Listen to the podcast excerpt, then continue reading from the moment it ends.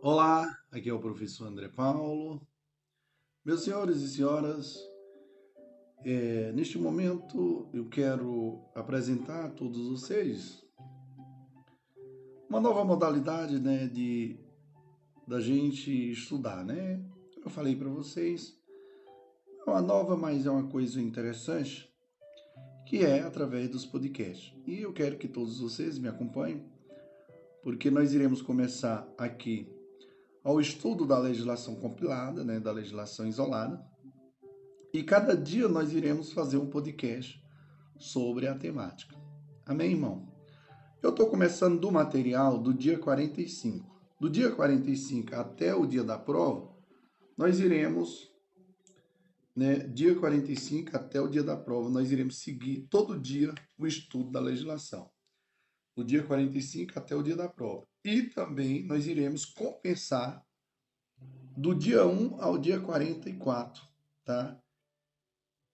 Justamente, senhores, para que nós possamos né, ter uma, uma, uma, uma explanação e uma leitura bacana da lei, tá? Da lei seca, tá? E aqui nesse dia 45 nós iremos trabalhar a lei é, 9.868 de 99 e a lei que fala sobre o quê? A ADI, né? é, a ADC e a ADO. Beleza?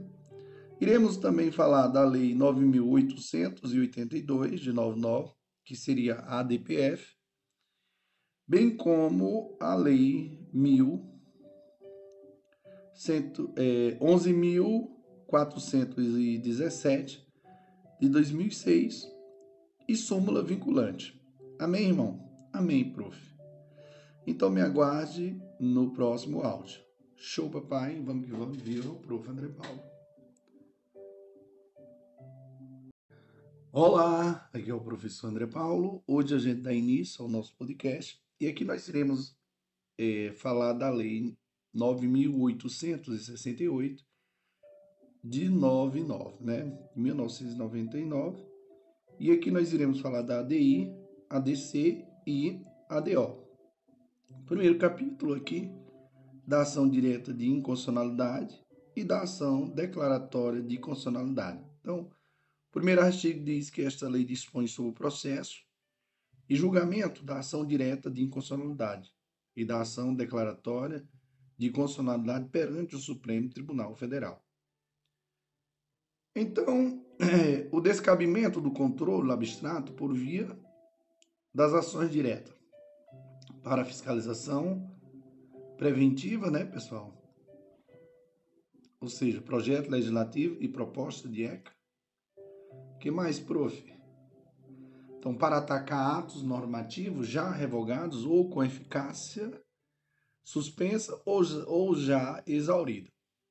Exceções, casos em que, primeiro, a revogação do ato atacado ocorrido no curso do processo seja, é, seja considerado fraude processual. Segundo, a petição inicial tenha sido emendada, emendada antes da apreciação do requerimento de liminar, com a finalidade de incluir no objeto da ação a lei revogada que reproduzirá as normas impugnadas, desde que a revogação tenha ocorrido na pendência do processo. Terceiro, a ação já haja sido julgada antes da notícia da revogação da norma impugnada. E quarto, a norma impugnada tiver sido reproduzida em texto posterior do ato normativo equivalente. Então, para controlar também, senhores, antinomias que envolvem o critério cronológico. Então, é, partindo aqui do capítulo, no capítulo 2, é, que fala da ação direta de inconstitucionalidade, seção 1 da admissibilidade e do procedimento da ação direta de inconstitucionalidade. Artigo 2 diz: pode propor ADI. Vai lá, senhor, vide artigo 103 da Constituição Federal. Vamos lembrar? Então, pode propor ADI, inciso 1, o presidente da República. Inciso 2, a mesa do Senado Federal. Inciso 3, a mesa da Câmara dos Deputados. Inciso 4, a mesa da Assembleia Legislativa ou a mesa da Câmara Legislativa do Distrito Federal. Inciso 5. O governador de estado ou o governador do Distrito Federal. Senhores,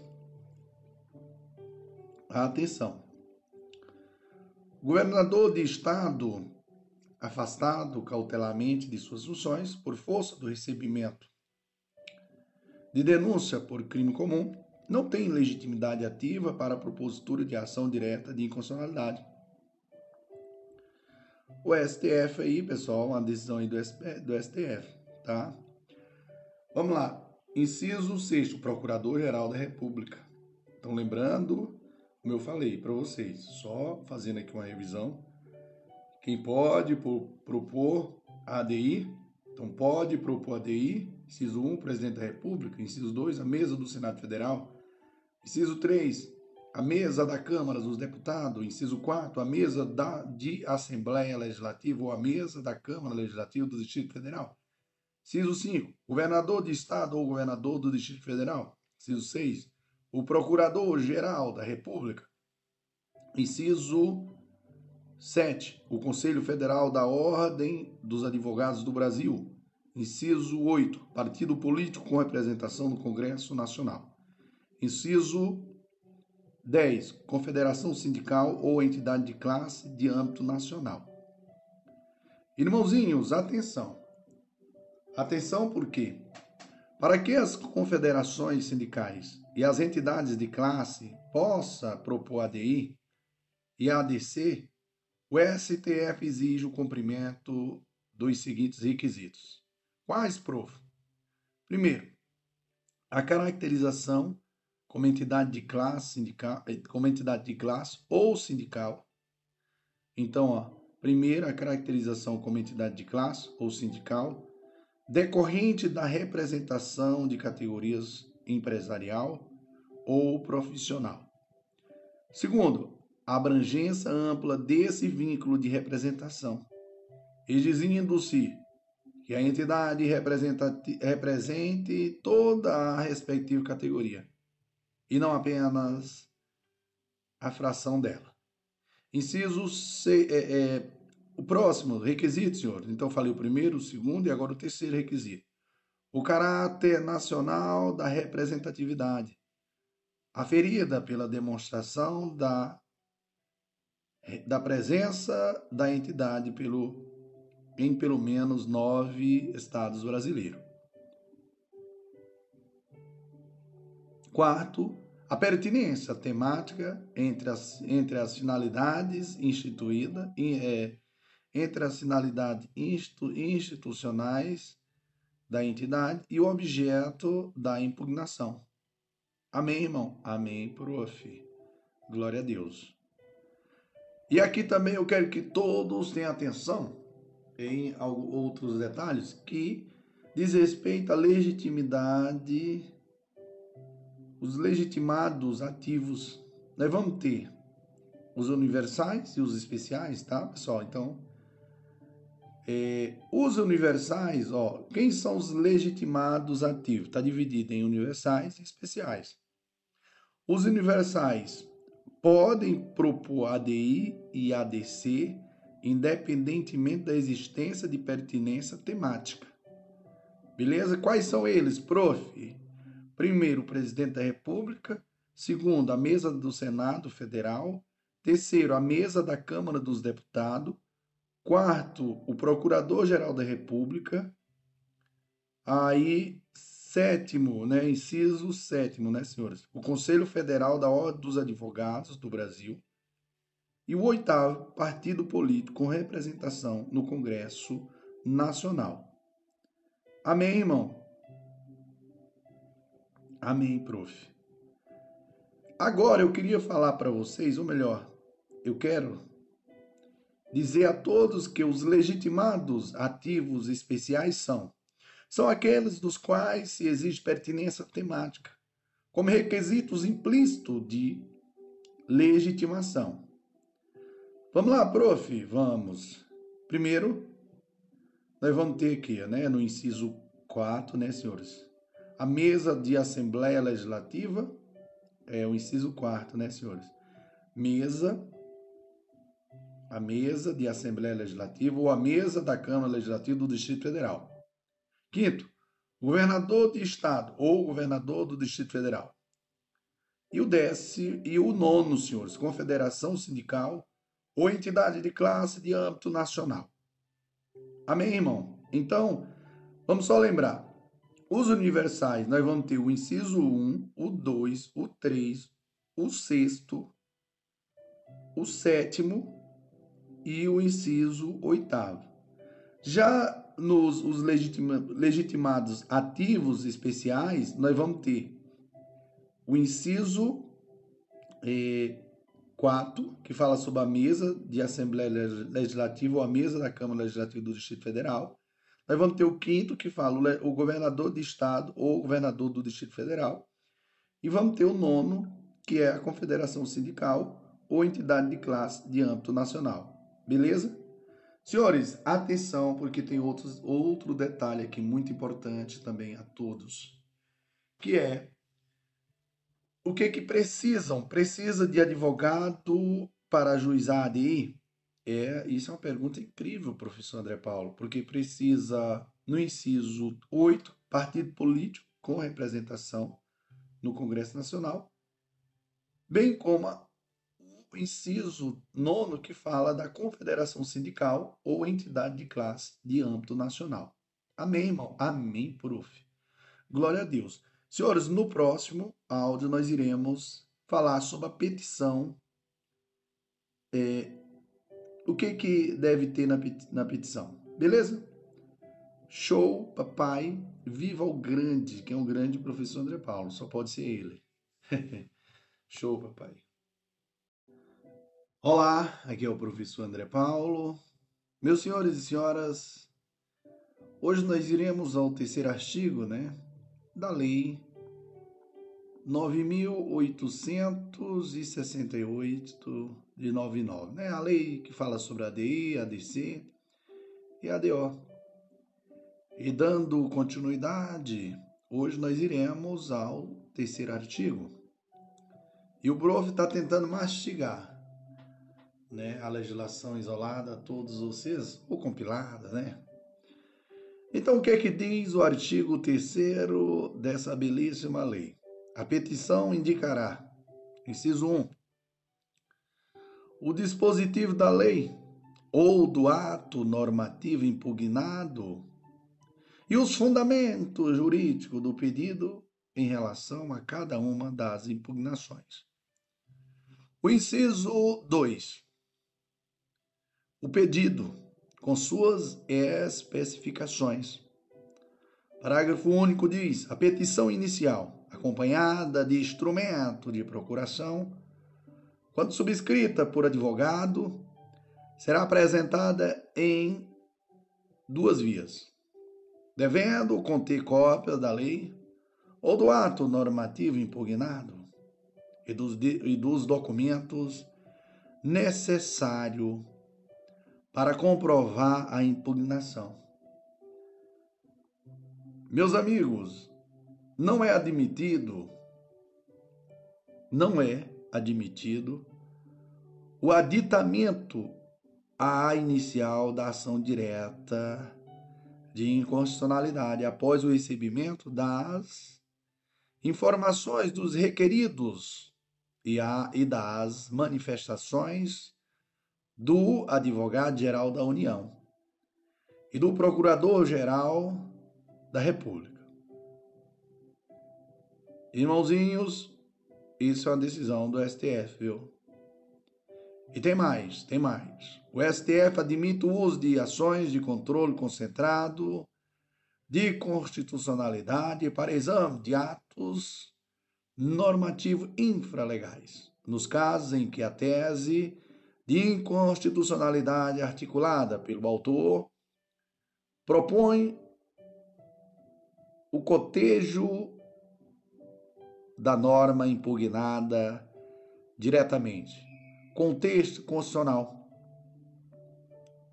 No caso, a resolução do, do Conselho não tratou de mero exercício de competência regulamentar, mas expressou conteúdo normativo que lida diretamente com direitos e garantias tutelados pela Constituição. Por esse motivo, cabe à DI para questionar a norma. É o que preconiza o STF. Tem mais, senhores, tem mais. O aditamento à petição inicial da ação direta de inconstitucionalidade para que sejam incluídos novos dispositivos legais somente, somente é possível nas hipóteses em que a inclusão da nova impugnação. O que, prof? Letra A. Dispense a requisito de novas informações e manifestações Letra B. Não prejudico o cerne da ação. Amém, irmão? Amém, prof. Tem mais, tem mais, calma. Porque a lei estadual que dispõe sobre a criação, incorporação, fusão ou desmembramento de municípios possui natureza eh, normativa e abstrata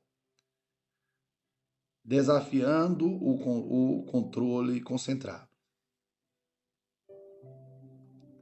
Senhores, atenção. Atenção, porque essa nave o vício na representação processual consistente na ausência de procuração com poderes específicos, com expressa referência ao ato normativo questionado. Beleza, prof? Mas aí o prof vai mais longe. O que é lei ou ato normativo para fins de aderir, prof? Prof, você me deixou excitado, prof, com essa pergunta. Então, senhores, todas as espécies normativas do artigo 59 da Constituição Federal de 88. É isso. Todas as espécies normativas do artigo 58 da Constituição de 88.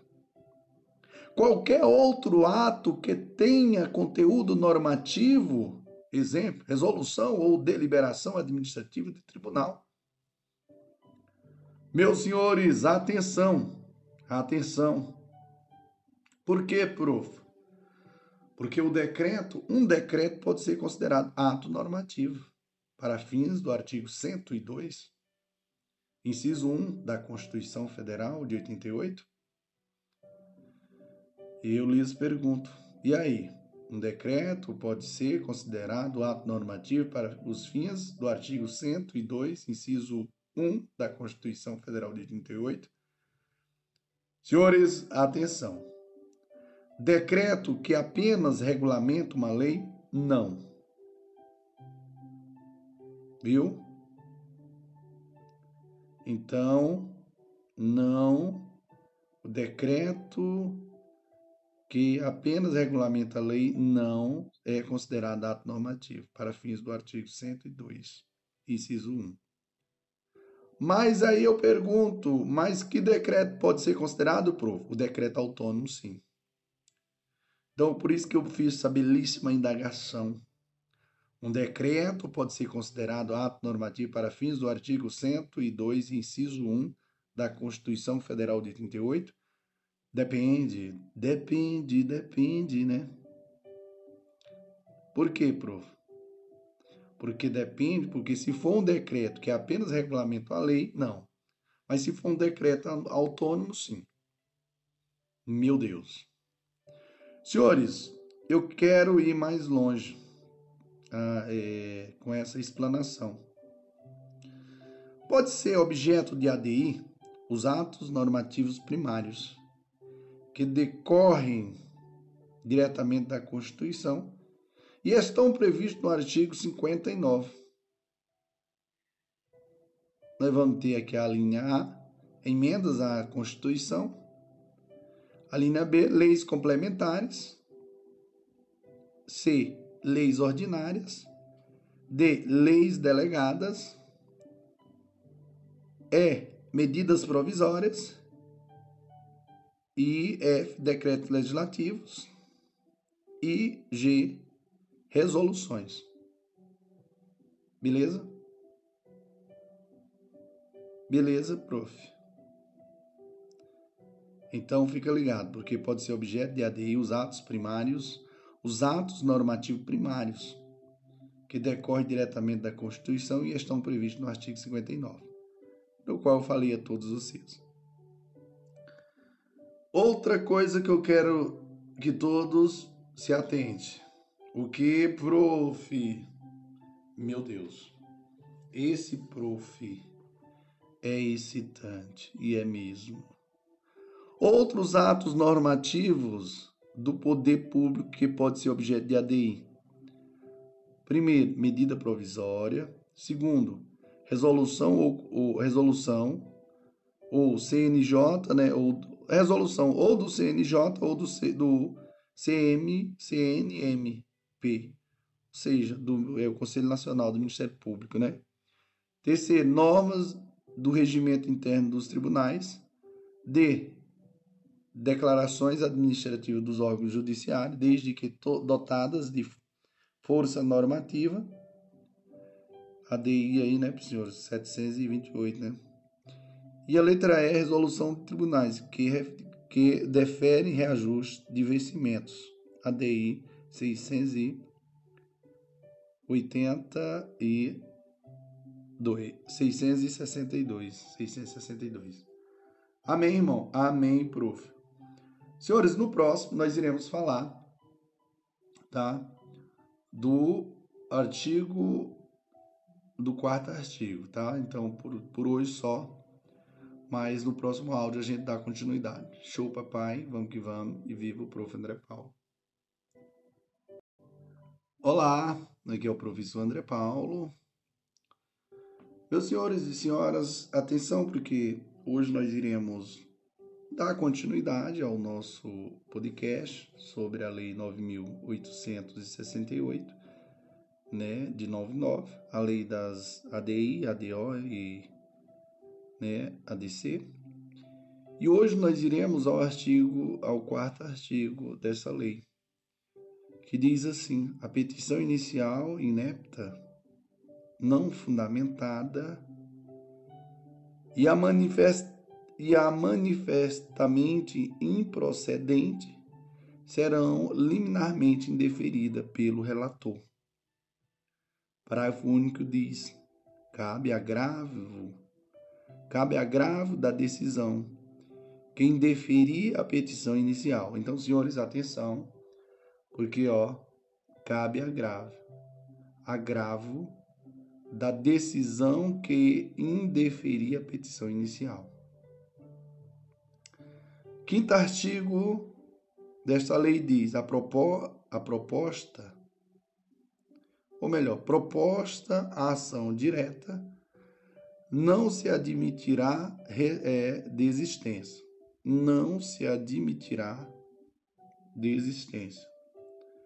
Sexto artigo dessa lei diz: o relator, o relator pedirá informações aos órgãos ou às autoridades das quais emanou a lei ou o ato normativo impugnado. Parágrafo único diz: as informações serão prestadas no prazo de 30 dias, contado do recebimento do pedido. Sétimo artigo diz: não se admitirá intervenção de terceiros no processo de ação direta de inconstitucionalidade. O parágrafo 2 desse artigo preconiza que o relator, considerando a relevância da matéria e a representatividade dos postulantes, poderá, por despacho irrecorrível, admitir, observado o prazo fixado no parágrafo anterior, a manifestação de outros órgãos ou entidades. Então, senhores, atenção. Por quê, prof?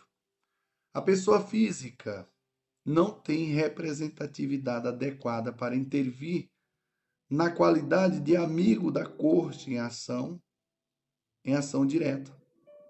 Entenderam?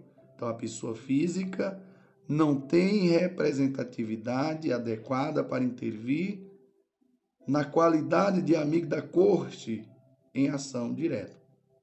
Observação aqui importante, senhores.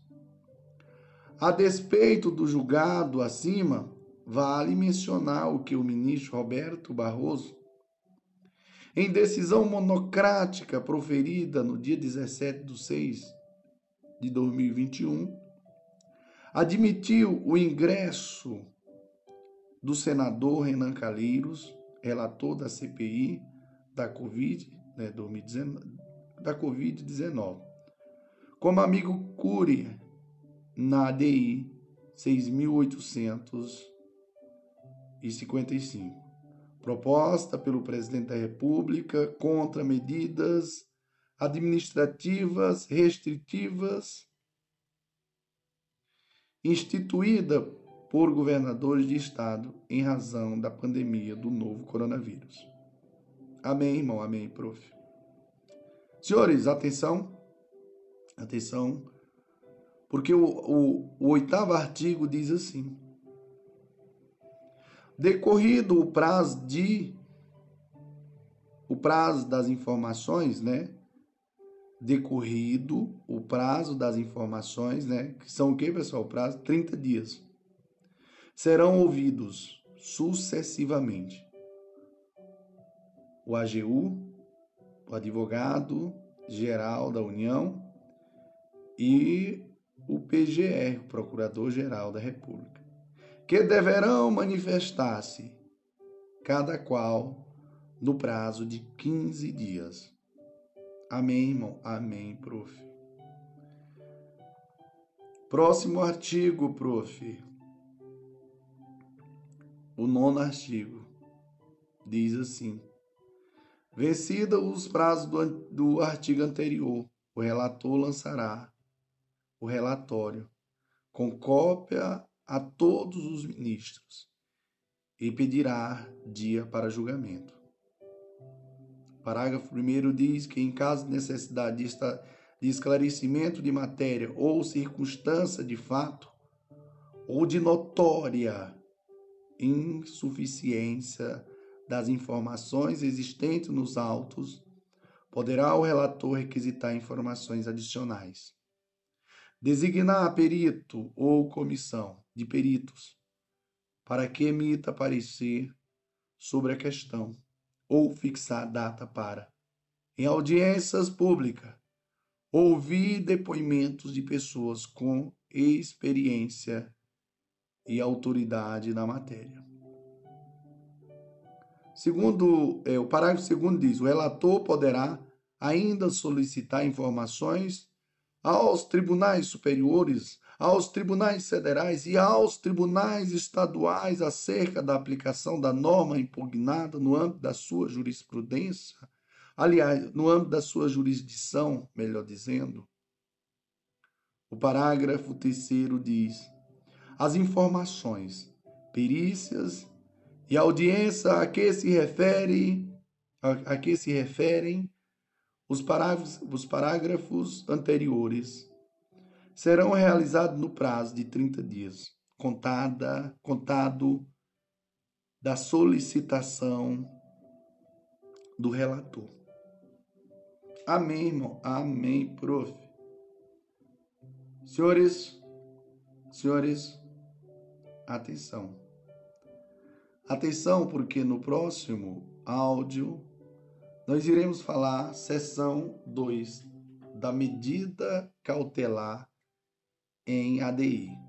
Então vocês prestaram atenção que esse podcast está um espetáculo. Está excitante. Glória a Deus. E vamos que vamos, vamos à batalha. Não desista, viu, pessoal? Não desista. Porque quem planta, colhe. Então é a lei da semeadura.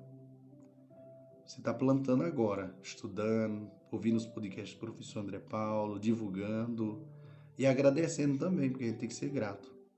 Não é qualquer professor que faz isso. Amém, irmão? Amém, prof. Olá, aqui é o professor André Paulo.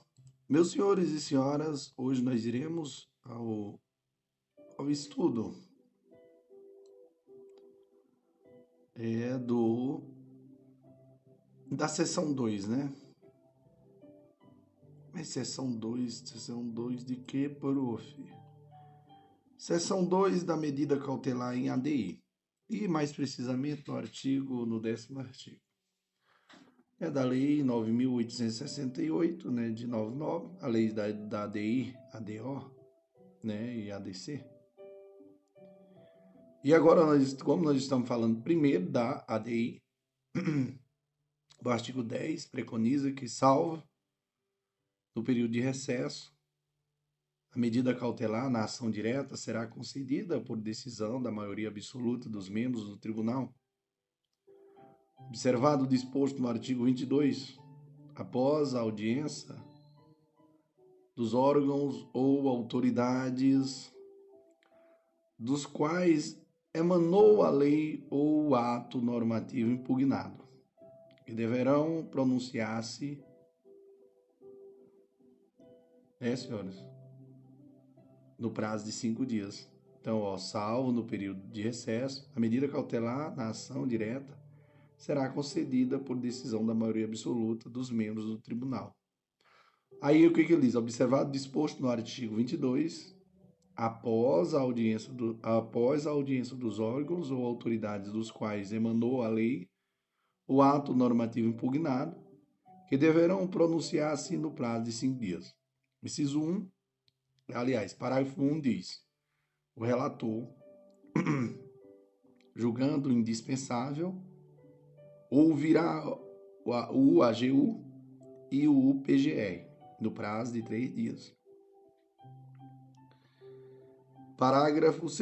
No julgamento do pedido de medida cautelar, será facultada sustentação oral aos representantes judiciais do requerente e das autoridades o órgão responsáveis pela expedição do ato, na forma estabelecida no regimento do tribunal.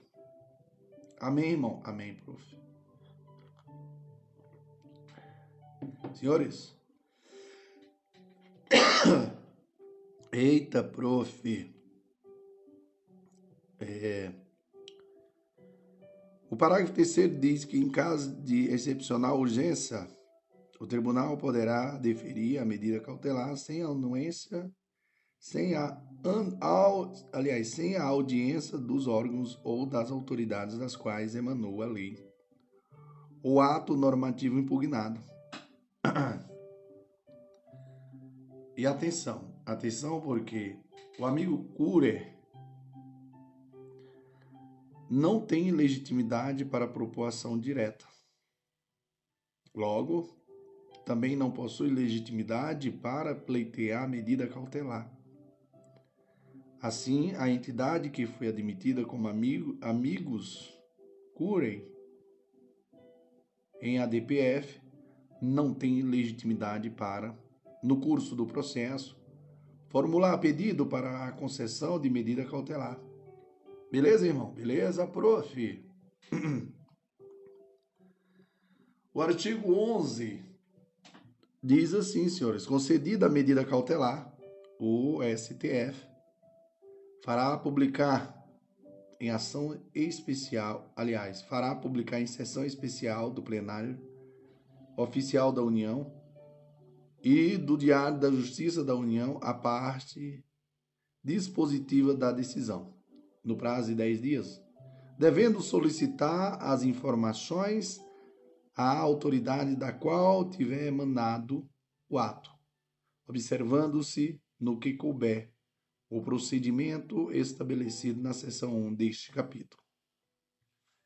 Meus senhores e senhoras, atenção, porque o parágrafo primeiro diz assim: a medida cautelar dotada de eficácia contra todos será concedida com efeito ex nunc, salvo se o tribunal entender que deva conceder-lhe eficácia retroativa. O parágrafo 2 diz que a concessão da medida cautelar torna aplicável a legislação anterior, caso anterior a caso existente esse é o efeito repristinatório, né, senhores? Salvo expressa manifestação em sentido contrário. Então, memorize isso aí. O parágrafo 2 diz: a concessão da medida cautelar torna aplicável a legislação anterior a caso existente. Lembra-se do efeito repristinatório, salvo expressa manifestação em sentido contrário. Mas aí, senhores, eu quero frisar para vocês que o efeito repristinatório indesejado, o que, que é isso? A lei revogada também é evada do vício de inconstitucionalidade. O autor da ADI deverá impugnar a lei atual e a lei revogada, se esta contiver o mesmo vício, a fim de evitar uma eficácia repristinatória indesejada. Ou seja, com o objetivo de evitar que aquela decisão do STF seja inútil. Digo inútil porque a lei atual será declarada inconstitucional, mas, mas voltará uma lei com semelhante, com semelhante mácula.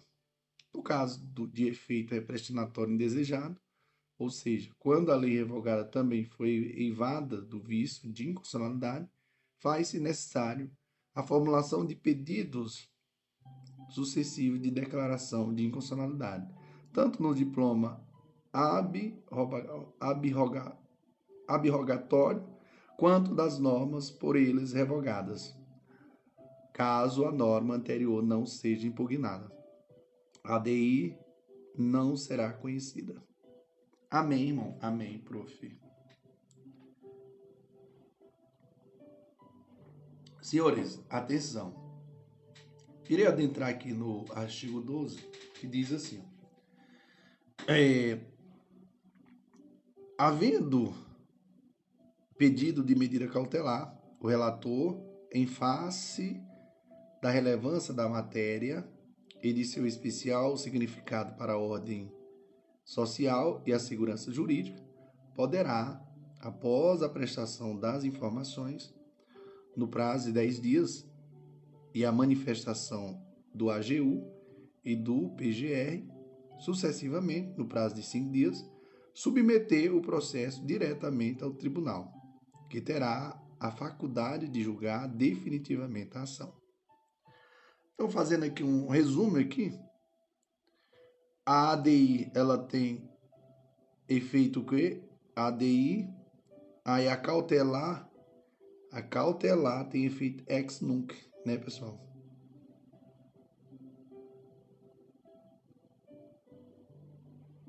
Né? É, efeitos, a ADI também tem efeitos da decisão. O efeito da decisão aqui. Na ADI, na cautelar tem efeito ex nunc. Na ADI, nós vamos ter, na ADI, o efeito da decisão, ele tem o quê? o efeito ex-tunc. E eu quero também, senhores, que vocês memorizem que não cabe ADI. Em que, prof? Atos regulamentares, normas constitucionais originárias, não cabe ADI, viu, pessoal? Atos regulamentares, normas constitucionais originárias, é, leis revogadas, normas anteriores à Constituição de 88, súmulas, projeto de lei ainda não promulgado. Amém, irmão? Amém, prof. Pessoal, no próximo áudio nós iremos falar do capítulo 2A da ação direta de inconstitucionalidade por omissão, ADO.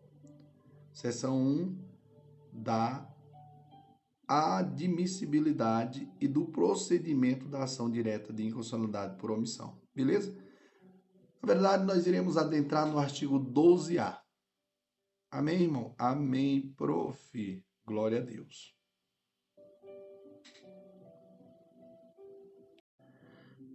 Olá, aqui é o professor André Paulo. Hoje nós iremos eh, falar do capítulo 2A da ação direta de inconstitucionalidade por omissão, ADO, viu, pessoal? Seção 1 da admissibilidade e do procedimento da ação direta de inconstitucionalidade por omissão. Mais precisamente o artigo 12A.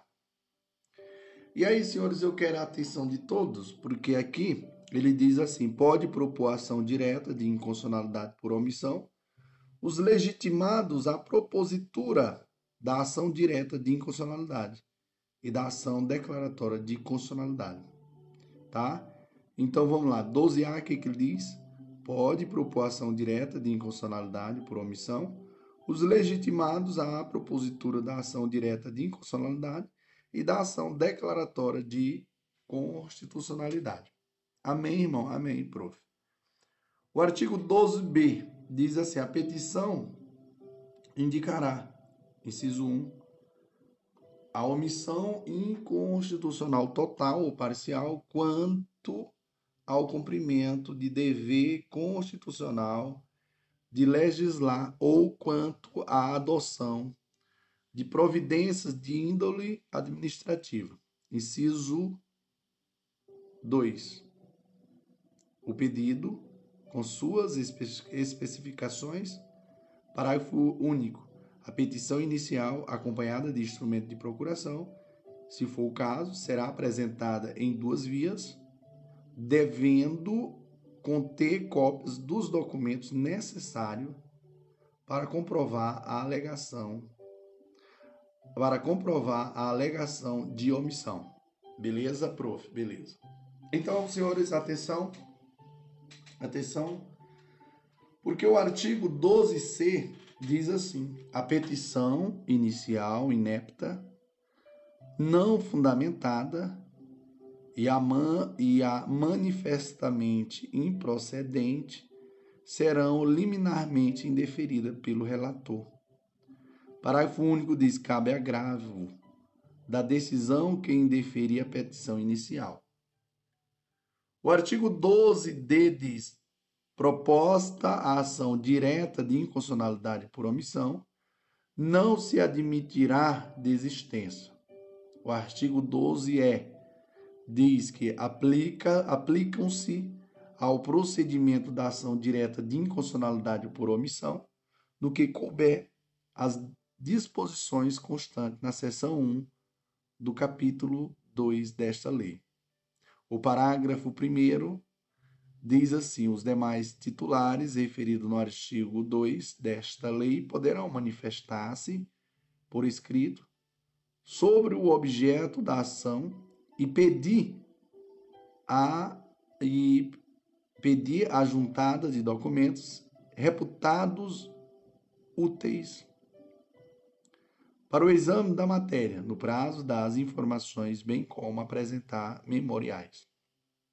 Senhores, o artigo eh, segundo diz assim, aliás, o parágrafo segundo diz, o relator poderá solicitar manifestação do AGU que poderá ser encaminhada no prazo de 15 dias. Parágrafo terceiro diz, o PGR nas ações em que não for autor, terá vista do processo por 15 dias após o decurso do prazo para as informações. Amém, irmão? Amém, prof. No próximo item, iremos falar da medida cautelar em ADO. Amém, prof. Como você é excitante. Aleluia. Show, papai. Olá, aqui é o professor André Paulo. Meus senhores e senhoras, hoje nós iremos à sessão 2 né, da medida cautelar em ADO, mais precisamente do artigo 12F, né? 12F da lei 9.868 de 99, né? As leis da ADI, ADO, né? E ADC. Mas o, agora nós estamos falando de quê? Da ADO. E mais precisamente do artigo 12F, que diz: em caso de excepcional urgência e relevância da matéria, né, o tribunal, por decisão da maioria absoluta de seus membros, observado o disposto, o disposto no artigo 22, né, senhores, poderá conceder medida cautelar após a audiência dos órgãos ou autoridades responsáveis pela omissão inconstitucional que deverão pronunciar-se no prazo de cinco dias. Senhores, atenção, porque o parágrafo primeiro diz que a medida cautelar poderá consistir na suspensão da aplicação da lei ou do ato normativo questionado, no caso de omissão parcial, bem como na suspensão de processos judiciais ou de procedimentos administrativos, ou ainda em outra providência a ser fixada pelo tribunal.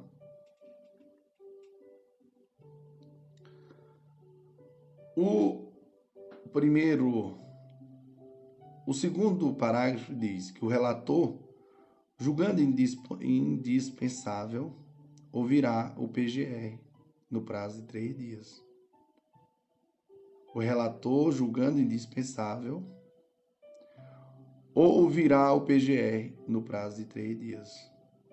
Parágrafo 3. No julgamento do pedido de medida cautelar, será facultada sustentação, será facultada sustentação oral aos representantes judiciais do, do requerente e das autoridades ou órgãos responsáveis pela omissão inconstitucional na forma estabelecida no regimento do tribunal.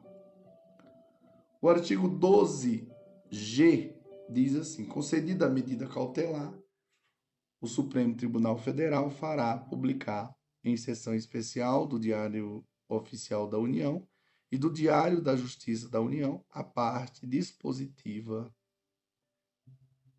da decisão no prazo de 10 dias.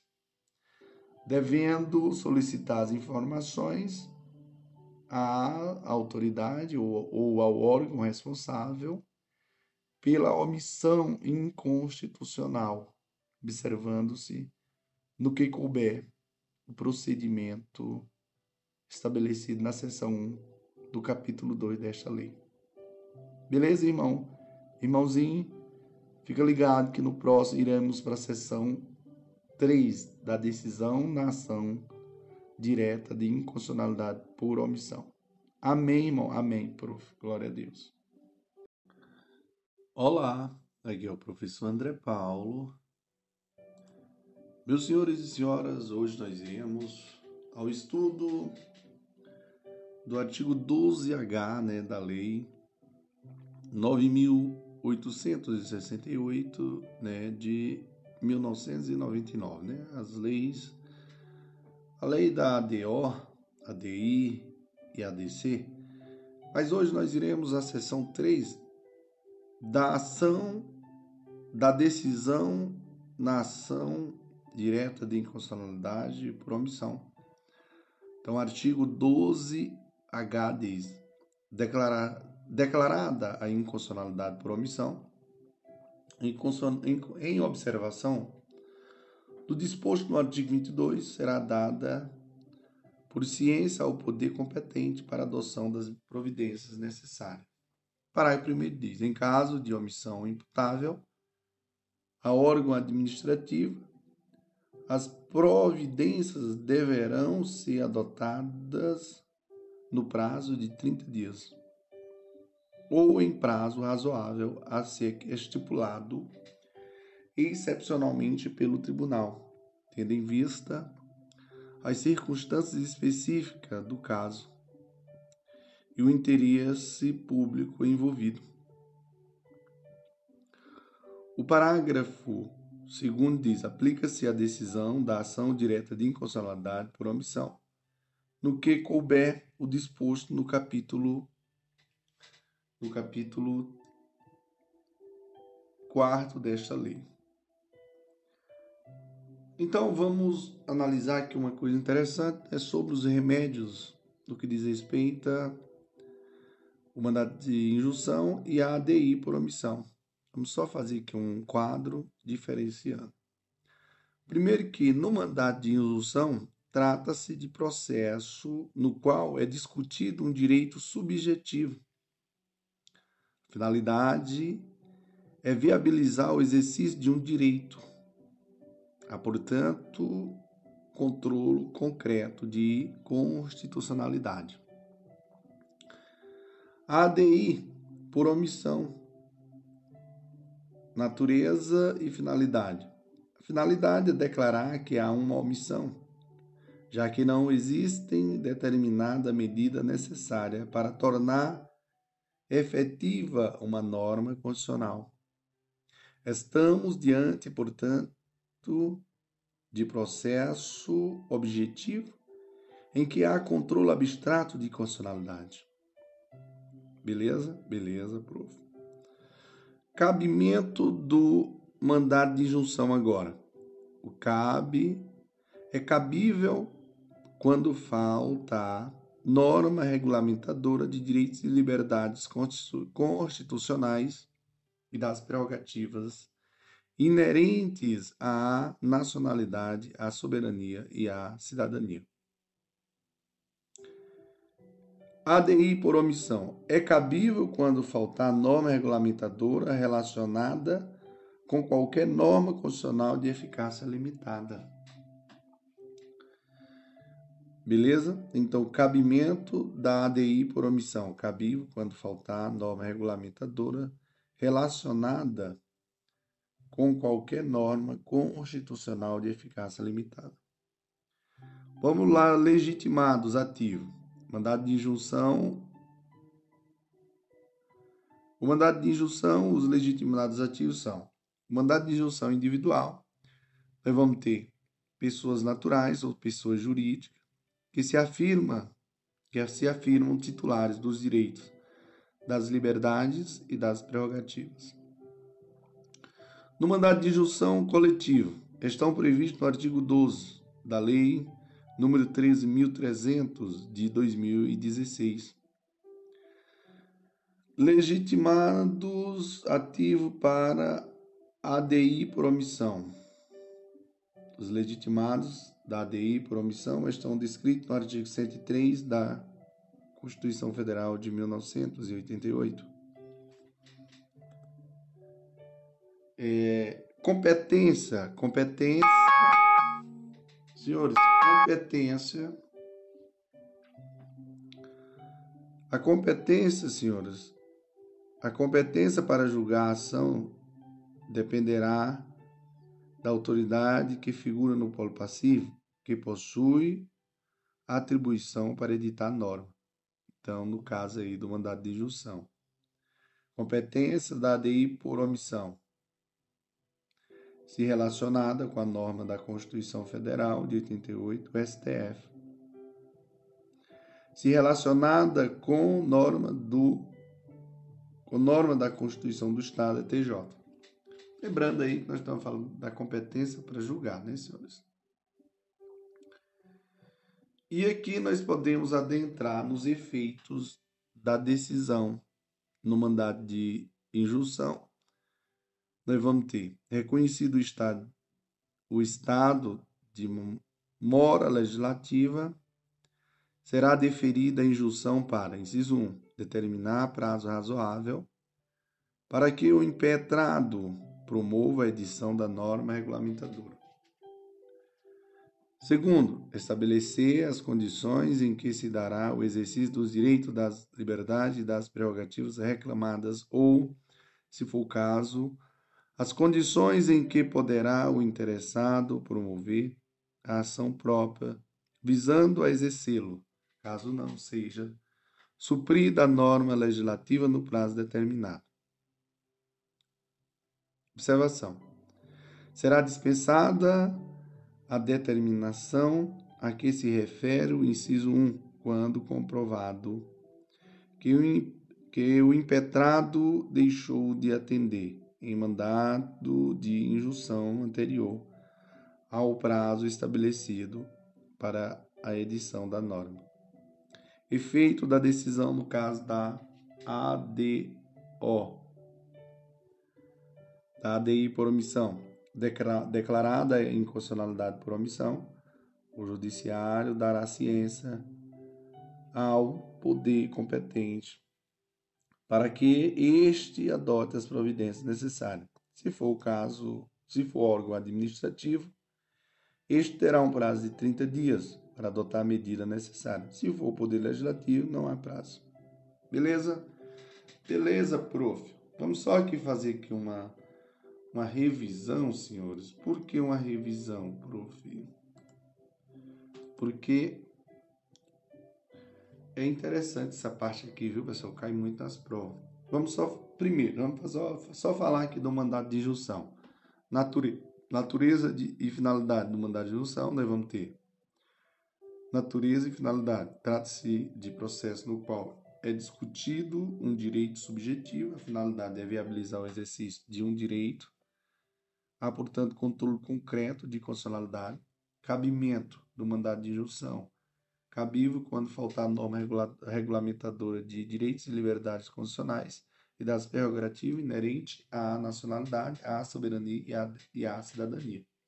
Legitimados. Mandado de injunção individual, nós vamos ter pessoas naturais ou jurídicas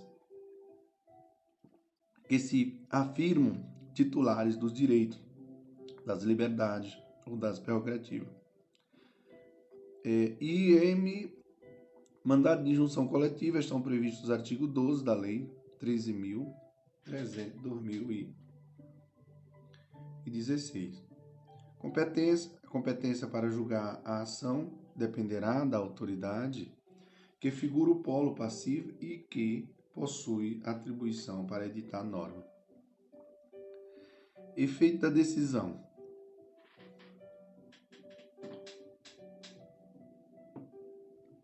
Reconhecido o estado de mora legislativa, será deferida a injunção para, inciso 1, determinar prazo razoável para que o impetrado promova a edição da norma regulamentadora. Inciso 2, estabelecer as condições em que se dará o exercício dos direitos das liberdades ou das prerrogativas reclamado, reclamados ou, se for o caso, as condições em que poderá o interessado promover ação própria visando a exercê-los, caso não seja suprida a mora legislativa no prazo determinado. Observação aqui: será dispensada a determinação a que se refere o inciso 1, quando comprovada que o impetrado deixou de atender em mandado de injunção anterior ao prazo estabelecido para edição da norma. ADI por omissão, vamos lá. Natureza e finalidade. É, a finalidade é declarar que há uma omissão, já que não existe determinada medida necessária para tornar efetiva uma norma constitucional. Estamos diante, portanto, de processo objetivo, em que há controle abstrato de constitucionalidade. Cabimento da ADI por omissão. Cabível quando faltar norma regulamentadora relacionada com qualquer norma constitucional de eficácia limitada. Legitimados ativo, nós vamos ter os legitimados ativos da ADI por omissão, estão descritos no artigo 103 da Constituição de 88. Competência, nós vamos ter se relacionada com a norma da Constituição, da Constituição Federal de 88, STF. Se relacionada com a norma da Constituição do Estado, nós vamos ter TJ. Efeitos da decisão. Declarada a inconstitucionalidade por omissão, o judiciário dará ciência ao poder competente para que este adota as providências necessárias. Se for órgão administrativo, este terá um prazo de 30 dias para adotar a medida necessária. Se for o poder legislativo, não há prazo. Amém, irmão? Amém, prof. Glória a Deus. No próximo, iremos ao artigo 13, e aí, senhor, nós iremos adentrar no capítulo 3 da Declaração de Constitucionalidade. Show, papai, vamos que vamos, viva o prof. André Paulo. Olá, aqui é o prof. André Paulo. Meus senhores e senhoras, atenção. Hoje nós iremos ao capítulo 3 da ação declaratória de constitucionalidade, seção 1 da admissibilidade do procedimento da ação declaratória de constitucionalidade, ADC. E o artigo 13 diz: podem propor ação declaratória de constitucionalidade de lei ou ato normativo federal. Vide artigo 103 da Constituição Federal. Então vamos lá. Pode propor a ação, artigo 13. Pode propor ação declaratória de constitucionalidade de lei ou de ato normativo federal, inciso 1. Aí vide o artigo 103 da Constituição Federal, né, senhores? Vamos lá, artigo é, aí, inciso 1, o presidente da República. Inciso 2, a mesa da Câmara dos Deputados. Inciso 3, a mesa do Senado Federal. Inciso 4, o Procurador-Geral da República. E o que é que diz o artigo é a Constituição Federal? É por isso que a gente fala vide Constituição Federal, né? Vamos lá? Inciso 1, o presidente da República, inciso 2, a mesa da, do Senado Federal, inciso 3, a mesa da Câmara dos Deputados, inciso 4, é, a mesa da, de Assembleia Legislativa ou a mesa da Câmara Legislativa do Distrito Federal. Inciso 5, governador do Estado ou governador do Distrito Federal. Inciso 6, o Procurador-Geral da República. Inciso 7, o Conselho Federal da Ordem dos Advogados do Brasil. Inciso é, inciso 8, partido político com representação no Congresso Nacional. Inciso 9, confederação sindical ou entidade de classe de âmbito nacional. Beleza, irmãos? Então veja só que todos esses incisos aí estão preconizados o quê? No artigo 103 da Constituição, e bem como, né, senhores, é, bem como o que preconiza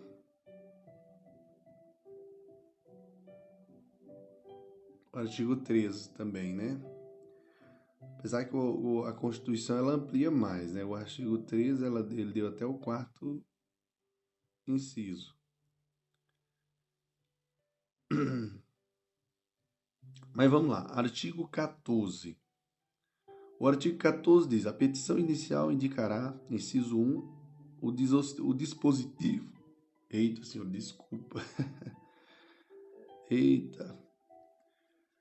O é, artigo 14 diz: a petição inicial indicará, inciso 1, o dispositivo da lei ou do ato normativo questionado e os fundamentos jurídicos do pedido. Inciso 2, o pedido com suas especificações. Inciso 3, a existência de controvérsia judicial relevante sobre a aplicação da disposição objeto da ação declaratória. Parágrafo único. A petição inicial, acompanhada de instrumento de procuração, quando subscrita por advogados, será apresentada em duas vias, devendo conter cópias do ato normativo questionado e dos documentos é, necessários para comprovar a procedência do pedido de declaração de, de constitucionalidade. Artigo 15. A petição inicial inepta não fundamentada e a manifestamente improcedente serão liminarmente indeferida pelo relator. Parágrafo único diz: cabe agravo da decisão quem deferir, quem deferir a petição inicial. Artigo 16. A proposta, é, proposta ação declaratória não se admitirá desistência. Artigo 18. Não se admitirá intervenção de terceiros no processo de ação declaratória de inconstitucionalidade. Artigo 19. Meu Deus. 19 diz: decorrido o prazo do artigo anterior, será aberta vista ao PG, PG, PRG, né? Ou seja, o Procurador-Geral da República que deverá pronunciar-se no prazo de 15 dias. Artigo 20. Vencido o prazo do artigo anterior, o relator lançará o relatório com cópia, todos os, a, com cópia a todos os ministros e pedirá dia para julgamento. O parágrafo, eh, o parágrafo primeiro desse artigo diz: em caso de necessidade de esclarecimento de matéria ou circunstância de fato ou de notória insuficiência das informações existentes nos autos, poderá o relator requisitar informações adicionais, designar perito ou comissão de peritos para que emita parecer sobre a questão ou fixar a data para, em audiência pública, ouvir depoimentos de pessoas com experiência e autoridade na matéria.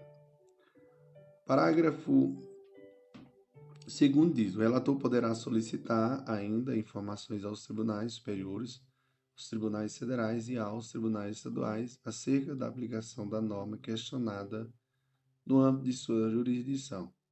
Parágrafo 3 diz: as informações, perícias e audiências a que se refere os parágrafos anteriores serão realizadas no prazo de 30 dias, contado da solicitação do relator. Beleza, irmão? Beleza, prof? No próximo item iremos falar da medida cautelar. Amém, prof. Glória a Deus. Olá, aqui é o prof. André Paulo. Hoje nós iremos ao estudo da seção 2, né, da medida cautelar em ADC. E aqui, senhores, atenção. Atenção, porque o artigo 21 diz assim que o Supremo Tribunal Federal, por decisão da maioria absoluta de seus membros, poderá deferir pedido de medida cautelar na ação de declaração de constitucionalidade, consistente na determinação de que os juízes e os tribunais suspendam o julgamento dos, dos processos que envolvam a aplicação da lei ou do ato normativo, objeto da ação até seu julgamento definitivo. Parágrafo único diz: Procedida a medida cautelar, o Supremo Tribunal Federal fará publicar em sessão especial do Diário Oficial da União a parte dispositiva da decisão, no prazo de 10 dias, devendo o tribunal proceder ao julgamento da ação no prazo de 180 dias, sob pena de perda de sua eficácia. Então vamos aqui lembrar da decisão cautelar, ela tem efeito erga erga omnes, né? Artigo 21, lei 9868-99. A decisão cautelar nesse caso também vai ter efeito vinculante e ex tunc, né, pessoal? Ex tunc. Aliás, ex nunc suspende a partir da decisão todos os processos que esteja tramitando sobre o assunto, viu, pessoal? Já no caso da decisão definitiva, a definitiva ela tem efeito erga omnes, temos também efeito vinculante e ex tunc, viu, pessoal? Cuidado, cuidado mesmo que isso aí pega, viu? Show, papai, vamos que vamos. Viva ao prof. André Paulo. Glória a Deus. Olá, aqui é o professor André Paulo. Meus senhores e senhoras, hoje nós iremos adentrar no capítulo eh, 4, né, da decisão na ação direta de inconstitucionalidade e na ação declaratória de constitucionalidade. E aqui eu, como costumo dizer a todos vocês, adentrando no artigo 22, que diz assim: a decisão sobre a constitucionalidade ou a inconstitucionalidade da lei ou do ato normativo somente, somente será tomada se presentes na sessão pelo menos oito ministros, pelo menos, pelo menos oito ministros. Artigo 23. Efetuado o julgamento, proclamar-se-á a constitucionalidade ou a inconstitucionalidade da disposição ou da norma impugnada, se num ou noutro sentido, se tiverem manifestado pelo menos seis ministros, quer se trata de ação direta de inconstitucionalidade, ou de ação declaratória de constitucionalidade. Parágrafo único. Se não for alcançada a maioria necessária à declaração de constitucionalidade ou de inconstitucionalidade, estando ausente ministro em número que possa influir no julgamento, este será suspenso a fim de aguardar-se o comparecimento dos ministros ausentes até que se atinja o número necessário para a prolação da decisão num ou noutro sentido. Artigo 24. Proclamada a constitucionalidade, julgar-se-á improcedente a ação direta ou procedente eventual ação declaratória e proclamada a inconstitucionalidade, julgar-se-á procedente ação direta ou improcedente eventual ação declaratória. Lembrando aí, ADI ou ADC são ações de natureza dúplice ou ambivalente. Artigo 25. Julgar, é, julgada a ação. Faz-se a comunicação à autoridade ou ao órgão responsável pela expedição do ato. Senhores, atenção, atenção Atenção. Artigo 26. A decisão que declara a constitucionalidade, a inconstitucionalidade da lei ou do ato normativo em ação direta ou em ação declaratória é irrecorrível, ressalvada a interposição de embargos declaratórios, não podendo igualmente ser objeto de ação rescisória. Artigo 27.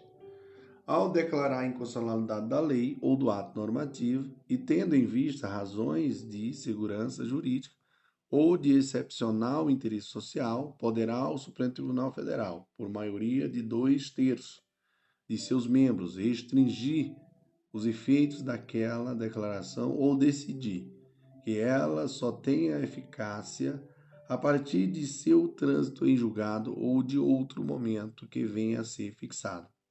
Né? Modulação dos efeitos da decisão, lembrando, né?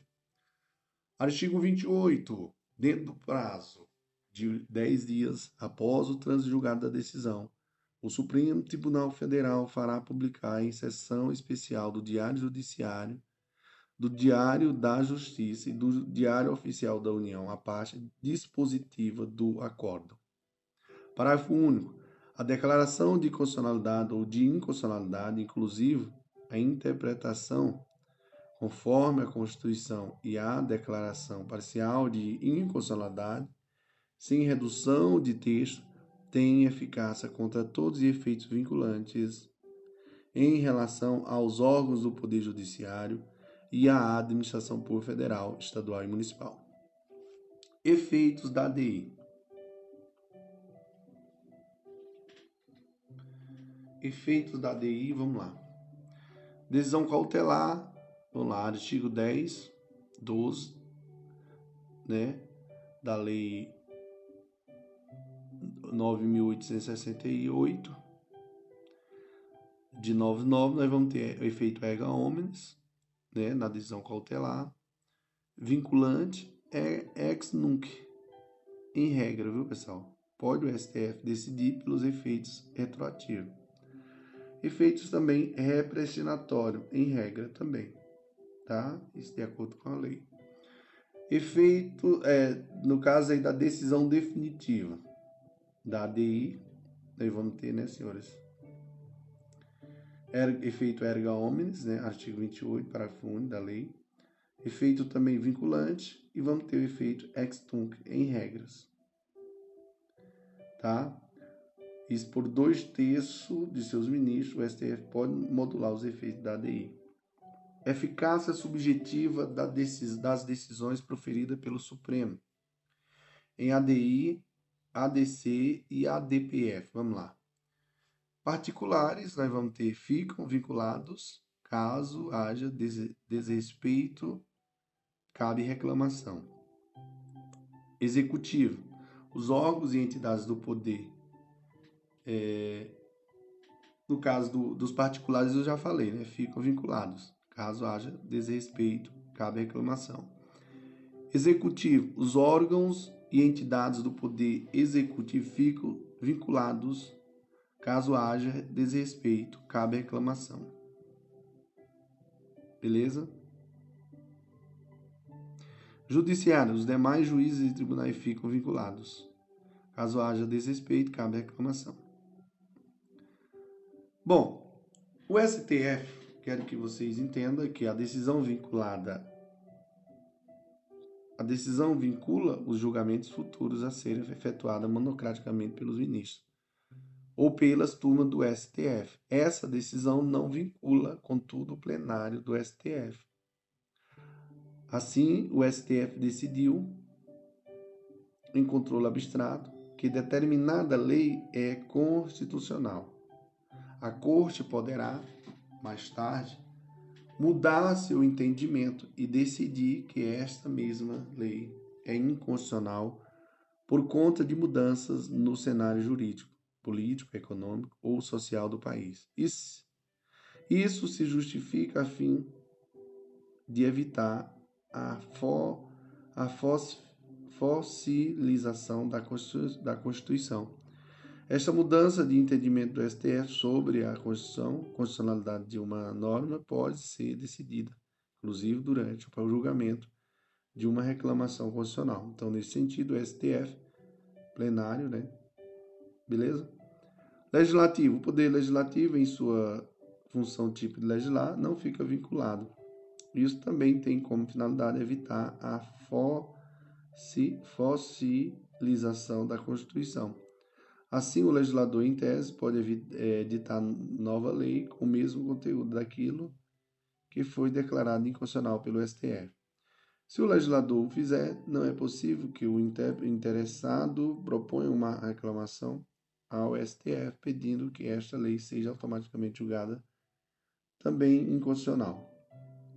Será necessária a propositura de uma ação nova de ADI para o STF examinar para, o, para que o STF examine essa nova lei e a declare inconstitucional. Vale ressaltar que o STF pode até mesmo mudar de opinião. Amém, irmão? Amém, prof. Aqui nós iremos pegar a eficácia normativa. Então, quando o STF, no controle concentrado de constitucionalidade, né, ADI e ADC, decide que determinada lei é constitucional ou inconstitucional, ele gera a consequência que se pode denominar de eficácia normativa, que significa manter ou excluir, né? que no caso declarar nula a retirada a referida norma do ordenamento jurídico. Eficácia executiva ou instrumental.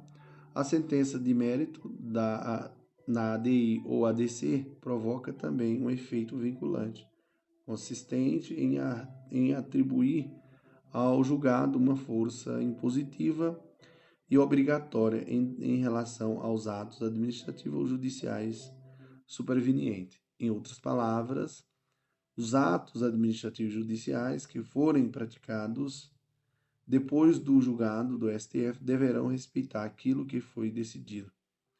Assim, o ministro Teoria Zavascki chama de eficácia executiva ou instrumental né, a eficácia vinculante.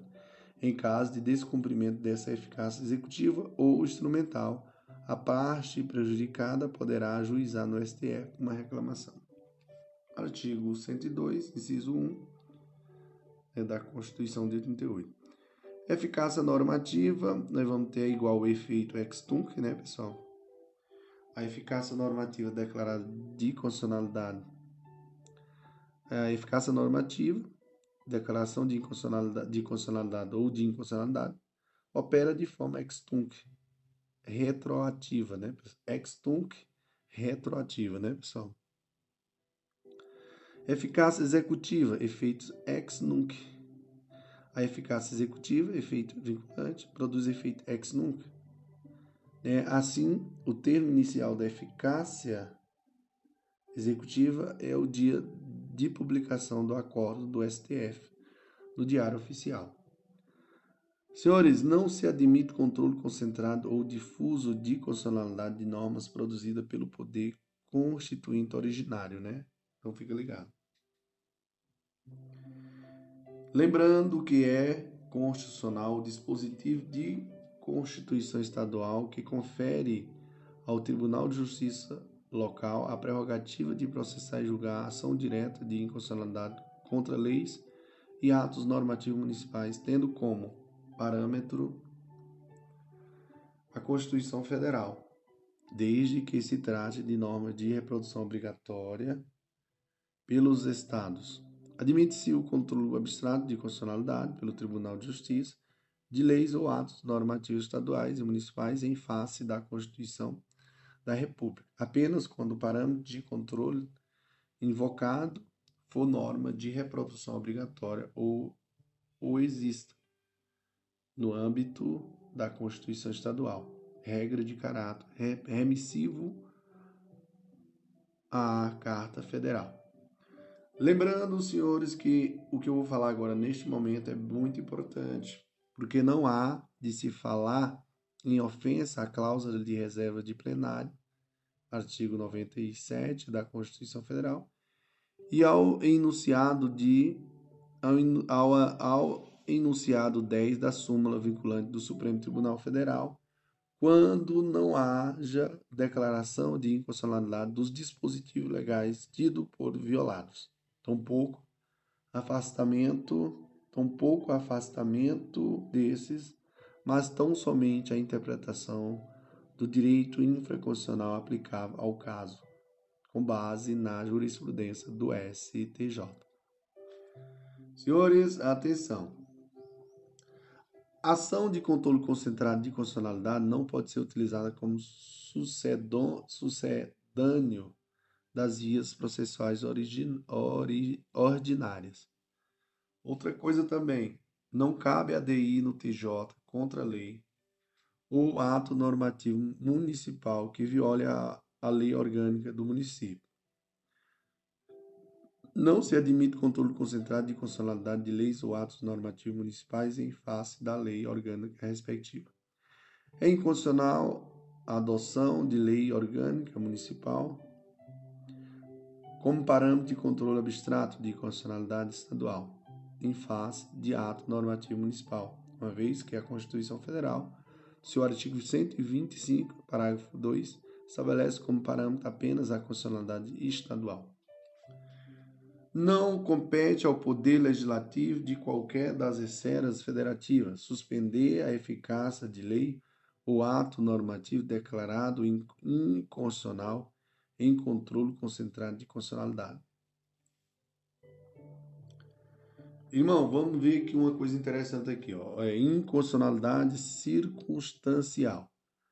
Ocorre quando um enunciado normativo, em regra válido, ao ser aplicado em determinadas circunstâncias, produz uma norma inconstitucional.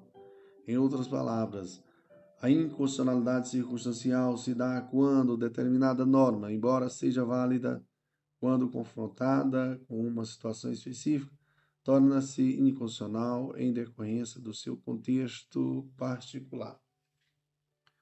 A lei ainda, a lei ainda é constitucional. Então veja só, pessoal. Inconstitucionalidade progressiva, vamos lá. A lei ainda inconstitucional, a lei ainda constitucional ou inconstitucionalidade progressiva ou declaração de constitucionalidade de norma em âmbito em trânsito para a inconstitucionalidade.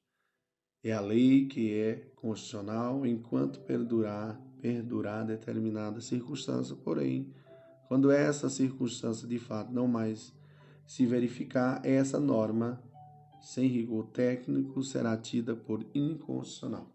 Amém, irmão. Amém, prof. Inconstitucionalidade por arrastamento, também denominada teoria de que, prof? Teoria da inconstitucionalidade, da inconstitucionalidade atração ou inconstitucionalidade consequente de preceitos não impugnados, ou inconstitucionalidade consequencial ou inconstitucionalidade consequente ou derivada, ou inconstitucionalidade por, por reverbera, reverberação normativa ou inconstitucionalidade secundária. Ocorre quando, em virtude da declaração de inconstitucionalidade de uma norma, outras normas dela de dependem, outras normas dela dependentes sejam alcançadas pela declaração de inconstitucionalidade, segurando a coerência do ordenamento jurídico. É o que ocorre com o decreto que regulamenta os preceitos da norma eivada de inconstitucionalidade. Meus senhores e senhoras, inconstitucionalidade chapada. Meu Deus, tem até isso, né, senhores? É verdade. Também denominada inconstitucionalidade é, enlouquecida ou de, desvairada, a inconstitucionalidade mais do que evidente, clara, flagrante, escancarada, não rasgando, não restando qualquer dúvida sobre o vício, seja formal, seja material. Beleza, irmãos? No próximo item iremos falar. Iremos falar, senhores, da lei da ADPF. Show, papai. Vamos que vamos. Viva quem? O grande professor André Paulo. Glória a Deus. Olá, aqui é o professor André Paulo. Meus senhores e senhoras, atenção. Atenção que hoje nós iremos dar continuidade aqui no nosso podcast e aqui nós iremos falar da Lei 9.882 né, de 99, que fala sobre a DPF. Né? E eu começo frisando o primeiro artigo né, desta lei que diz que a regressão prevista no parágrafo 1 do artigo 102 da Constituição Federal será proposta perante o Supremo Tribunal Federal e terá por objeto evitar ou reparar lesão a preceito fundamental, resultante de ato do poder público. Parágrafo único diz: caberá também a DPF. Aonde, prof? A agressão de descumprimento de preceito fundamental é instrumento eficaz de controle da inconstitucionalidade por omissão. A DPF pode ter por objeto as omissões do poder público, quer total ou parciais, normativo, normativas ou não normativas, as mesmas circunstâncias em que ela é cabível contra os atos geral do poder público, desde que essas omissões se afigurem lesivas a preceito fundamental a ponto de obstar a efetividade de norma constitucional que o consagra. Cabe à DPF contra o conjunto de decisões judiciais que determinam medidas de constrição judicial em, desafo, em desfavor do Estado membro, das caixas escolares ou das unidades descentralizadas de execução da educação, né?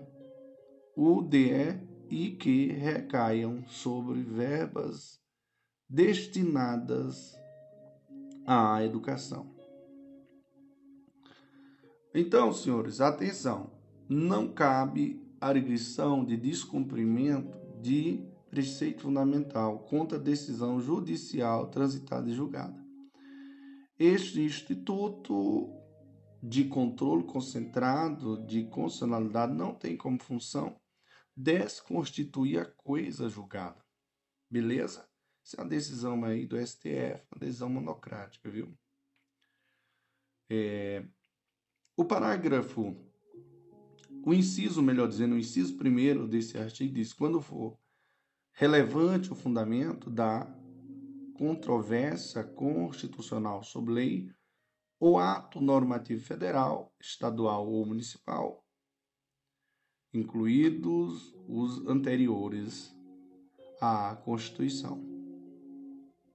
O parágrafo segundo diz, aliás, o artigo segundo diz, podem propor a DPF, pode propor a DPF, inciso 1, os, leg os legitimados para a ADI. Parágrafo segundo desse parágrafo primeiro desse artigo diz: na hipótese do inciso 2, faculta-se ao interessado, mediante representação, solicitar a propositura de arguição de descumprimento de preceito fundamental ao Procurador-Geral da República, examinando os fundamentos jurídicos do pedido, decidirá do cabimento do seu ingresso em juízo. Então, senhores, vamos lá. Preceitos fundamentais. Vamos lá? A separação e independência entre poderes, princípio da igualdade, princípio federativo, a garantia de constitucionalidade dos serviços públicos, os princípios e regras do sistema orçamentário, o regime de repartição de receitas tributárias e a garantia né, de pagamentos devido pela Fazenda Pública em ordem cronológica de apresentação de precatório. Então fica ligado, viu, senhores? Fica ligado. Fica ligado mesmo. O artigo 3 desse desta lei diz assim: a petição inicial deverá conter, inciso 1, a indicação do preceito fundamental que se considera violado, inciso 2, a indicação do ato questionado. Inciso 3. A prova da violação do preceito fundamental. Inciso 4. O pedido com, com suas especificações. Inciso 5. Se for o caso, a comprovação da existência de controvérsia judicial relevante sobre a aplicação do preceito fundamental que se considera violado. O parágrafo único diz: a petição inicial, acompanhada de instrumento de mandato, se for o caso, será apresentada em duas vias, devendo conter cópia do ato questionado e dos documentos necessários para comprovar a impugnação. É, artigo 4 né? Quarto artigo. A petição inicial será indeferida liminarmente pelo relator, quando for o caso, quando for o caso de ADPF faltar algum dos requisitos previstos, prescritos nesta lei ou foi inepta. Parágrafo 1 diz: não será admitida a DPF quando houver qualquer outro meio eficaz de sanar a lesividade, lesividade, viu, pessoal? A DPF é subsidiária, né, senhores?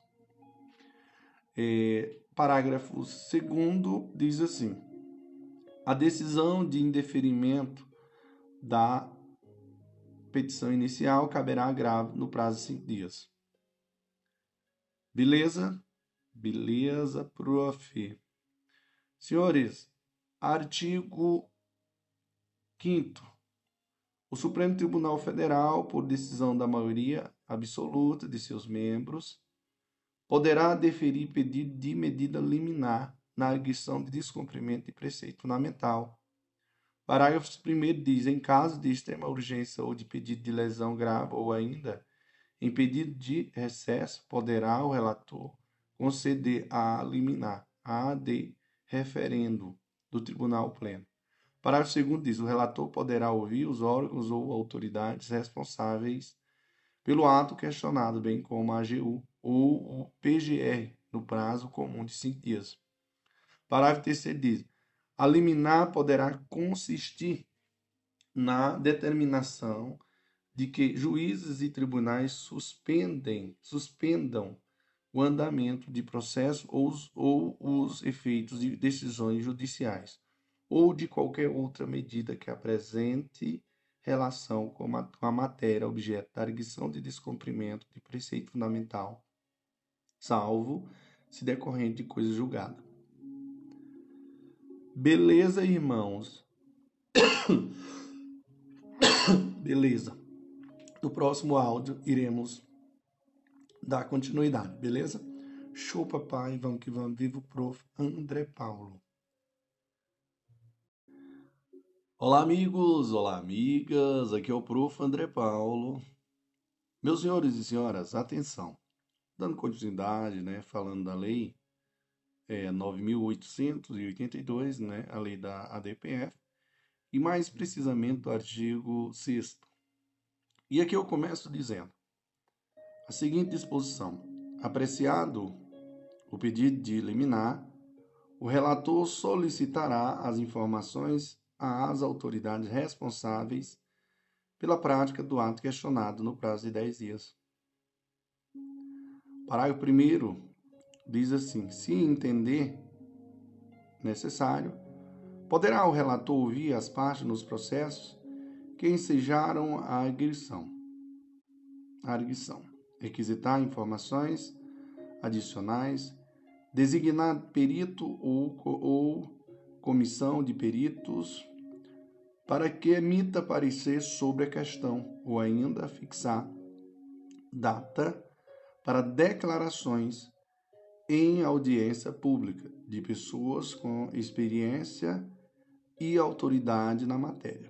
O parágrafo primeiro, é, segundo diz: poderão ser autorizadas, a critério do relator, sustentação oral e juntada de memoriais por requerimento dos interessados no processo. Para, é, o artigo 7 desta lei diz assim: decorrido o prazo de, das informações, o relator lançará o relatório cópia a todos os ministros e pedirá pedirá dia para julgamento. Parágrafo 1 diz: o Ministério Público, na, é, nas arguições que não houver formulação, terá a vista do processo por cinco dias, após o decurso do prazo para, para informações. Artigo 8. A decisão sobre a arguição de descumprimento de preceito fundamental somente será tomada, de, é, tomada se presentes na sessão pelo menos dois terços dos ministros. Artigo 10. Julgada a ação, faz-se a comunicação às autoridades, o órgão responsável pela prática dos atos questionados, fixando-se as condições e o modo de interpretação e aplicação do preceito fundamental. Aqui nós temos o parágrafo primeiro que diz: o preceito, o, presen, o presidente do tribunal determinará o imediato cumprimento da decisão, lavrando-se o acordo posteriormente. É... Parágrafo 2 diz: dentro do prazo de 10 dias, contado a partir do trânsito julgado da decisão, sua parte dispositiva será publicada em sessão especial do Diário da Justiça e do Diário Oficial da União. Artigo 3. A decisão terá eficácia contra todos e efeito vinculante relativamente aos demais órgãos do poder público. Artigo 11. Ao declarar a inconstitucionalidade de lei ou ato normativo, do processo de arguição de descumprimento de preceito fundamental, e tendo em vista razões de segurança jurídica ou de excepcional interesse social. Poderá o Supremo Tribunal Federal, por maioria, por, por maioria de dois terços de seus membros, restringir os efeitos daquela declaração ou decidir que ela só tenha eficácia a partir de seu trânsito em julgado ou de outro momento que venha a ser fixado. Modulação dos efeitos da decisão, né? Artigo 12. A decisão que julgar procedente ou improcedente o pedido em arguição de descumprimento de preceito fundamental é irrecorrível, não podendo ser objeto de ação rescisória. Artigo 13. Caberá a reclamação contra o descumprimento de decisão proferida pelo Supremo Tribunal Federal, Federal na forma do seu regimento interno então, senhores, observação aqui interessante é que é possível a celebração né, de acordo num processo de índole objetiva, né, como a ADPF, desde que fique demonstrada que há no feito um conflito intersubjetivo subjacente, né, implícito, né, que comporta solução por meio de autocomposição. Vale ressaltar que, na homologação deste acordo, o STF não irá é, chancelar ou legitimar nenhuma das teses jurídicas defendidas pelas partes no processo. O STF irá apenas homologar as disposições patrimoniais que forem combinadas e que estiverem dentro do âmbito da possibilidade das partes. A homologação estará apenas resolvendo um um, um incidente processual, com vistas a conferir maior efetividade à prestação jurisdicional. Senhores e senhoras, eh, a DPF e a DI são fungíveis entre si. Assim, o STF reconhece possível a conversão da DPF em ADI, quando imprópria à primeira, e vice-versa. No entanto, essa fungibilidade não será possível quando a parte a autora incorrer em erro grosseiro. É o caso, por exemplo, de uma ADPF proposta contra uma lei editada em 2013, ou seja, quando manifestamente seria possível, cabível a, a ADI por se tratar de norma posterior à Constituição. Falando em medida cautelar, então, veja só, representação e é, interventivo. Senhores, a liminar poderá consistir na determinação de que se suspenda o andamento de processo ou os efeitos de decisões judiciais ou administrativas, ou de qualquer outra medida que apresente declaração com a matéria objeto da representação interventiva. Beleza? Vamos lá. ADI, no caso da medida cautelar. A medida cautelar dotada de eficácia contra todos será concedida com efeito ex nunc, salvo se o tribunal entender que deva conceder-lhe eficácia retroativa. A concessão de medida cautelar torna aplicável a legislação anterior a caso existente, efeito repressinatório, salvo expressa manifestação em sentido contrário. ADO.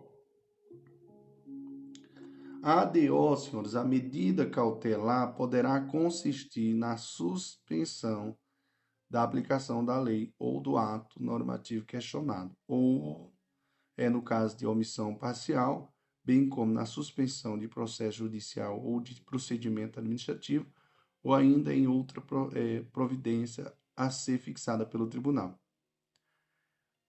Aqui no caso aí, pessoal, ah, no caso da ADO, viu, pessoal, a medida cautelar poderá substituir na suspensão da aplicação da lei ou do ato normativo questionado, no caso de omissão parcial, bem como na suspensão de processos judiciais ou de procedimentos administrativos, ou ainda em outra providência a ser fixada pelo tribunal. ADC. O Superior Tribunal Federal, por decisão da maioria absoluta de seus membros, poderá deferir pedido de medida cautelar na ação declaratória de constitucionalidade, consistente na determinação de que os juízes e os tribunais suspendam o, o julgamento dos processos que envolvam a aplicação da lei ou do ato normativo, objeto da ação, até seu julgamento definitivo. A DPF, a liminar poderá consistir na determinação de que os juízes, de que juízes e tribunais suspendam o andamento de processo ou os efeitos de decisões judiciais ou de qualquer outra medida que apresenta relação com a matéria, objeto da arguição de descumprimento de preceito fundamental, salvo-se decorrente da coisa julgada. Espécie de ADPF. Nós vamos ter a ADPF autônoma e vamos ter a ADPF que incidental. Vamos lá conceituá-lo. Então, vamos lá. A ADPF autônoma, autônoma ocorre o ajuizamento independente de estar em andamento outro processo judicial. Quais são as modalidades? Prof. Preventiva, para evitar a concretização da, de lesão e de lesão a preceito fundamental. É, repressiva, que no caso é para repara repara a, a rigidez objetiva do ordenamento jurídico diante da, in, da indevida substância de atos do poder público e descumprir algum preceito fundamental. A DPF incidental, o, o ajuizamento requer necessariamente relevância a processo judicial em andamento.